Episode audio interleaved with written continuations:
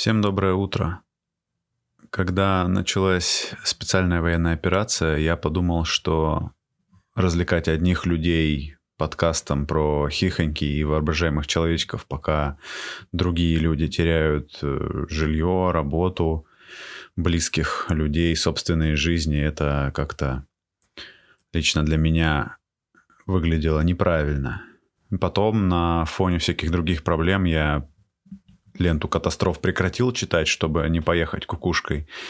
И спустя какое-то время я вновь вокруг себя вижу более-менее привычную жизнь, только все более нервно шутят.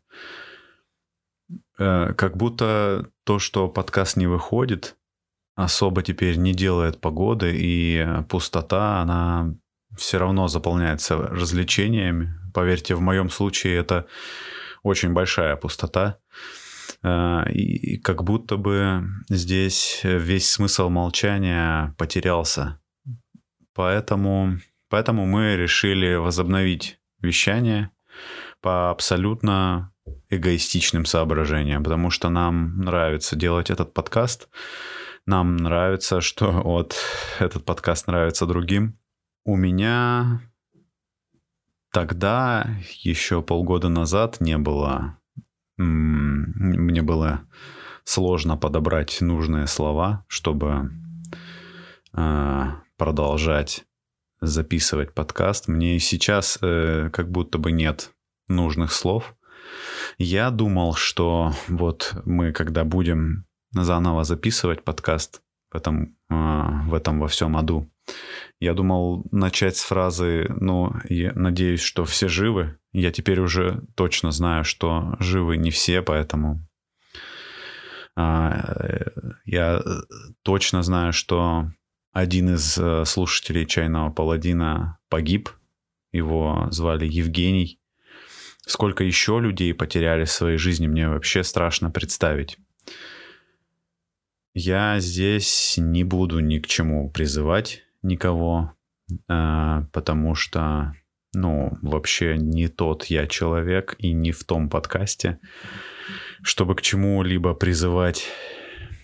Но я хотел бы попросить, чтобы слушатели хотя бы иногда вспоминали об этой чудовищной ситуации, которая происходит вокруг. Привет.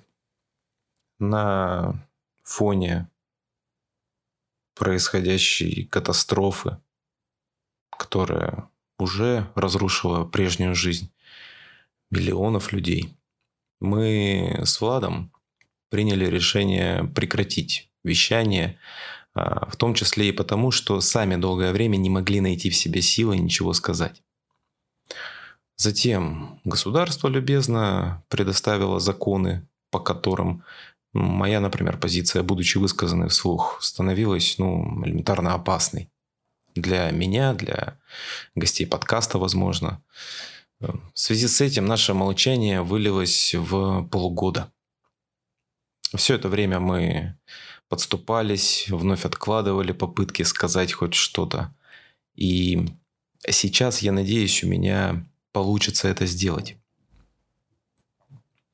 Мне ужасно больно от того, что это продолжается день за днем уже в течение полугода. И даже больше. Это трагедия в жизни миллионов людей. И, наверное, несоизмеримо будет э, приводить здесь, но и хобби тоже получает большой удар. И разумеется, поскольку мы следим за а, в том числе и новостями про хобби, то, конечно, тоже видим это. Приостановили свою деятельность а, многие великолепные проекты, например, «Вечерние кости», а, которые у себя на своем YouTube-канале объясняют свою позицию объективно и недвусмысленно объясняют. Мы видим, как рвутся связи самых близких друг другу сообществ. И э, растут языковые барьеры. Ну, впрочем, это понятно и, наверное, даже правильно. Самое страшное, что мы видим, как уходят из жизни замечательные люди. Кажется, что будущее потеряно. И тем не менее, я не собираюсь сдаваться. И я прошу вас, не сдавайтесь тоже. Не теряйте надежду. Несмотря ни на что, множество людей нашли в себе силы продолжать двигаться вперед, даже сейчас.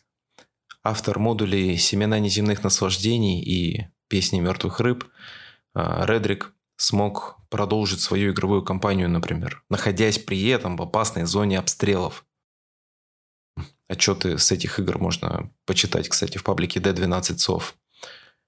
Телеграм-канал блогера под ником Darkmentat вернулся в эфир. Э, канал называется RPG Lab Gremlin.